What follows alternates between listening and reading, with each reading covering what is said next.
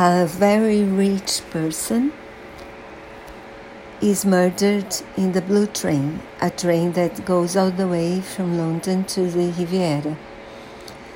Poirot uh, is on the same train, and so he's interested in solving the mystery, and it is also asked for the father of the murdered person.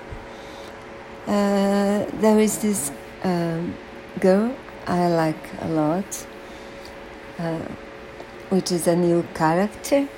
And the interesting thing is that um, she used to live in St. Mary's Mead, Miss Marple village, Miss Marple's village. So I thought this was one of the most interesting things.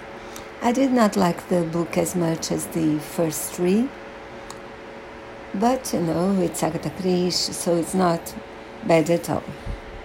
Have fun.